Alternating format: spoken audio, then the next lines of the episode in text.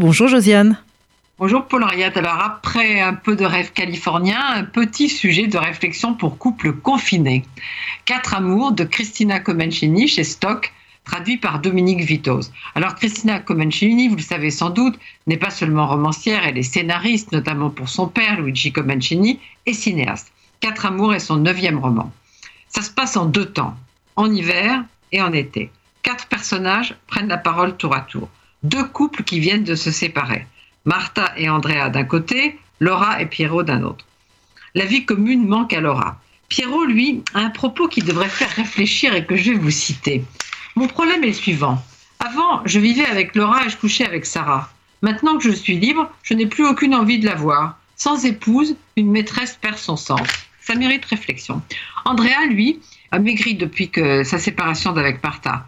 Martha, bah, elle a un nouvel ami, un Italo-Israélien qui a un bel appartement à Tel Aviv dans un immeuble Bauhaus et qui vient d'emménager en Italie dans un appartement Art Nouveau, ce qui est vraiment tout le contraire. Mais, dit-il, on se lasse de tout, Martha, même de la perfection du Bauhaus. Alors on passe à l'été.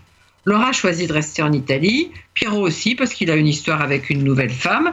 Martha déteste les vacances. Mais Pourtant, il se laisse convaincre par son ami italo-israélien d'aller à Tel Aviv voir ce bel immeuble Bauhaus. Andrea, lui, se demande où aller où il ne soit jamais allé avec Martha, ce qui n'est pas du tout facile à trouver.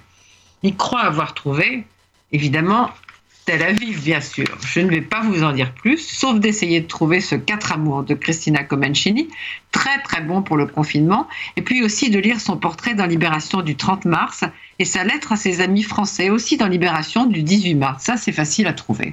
À demain.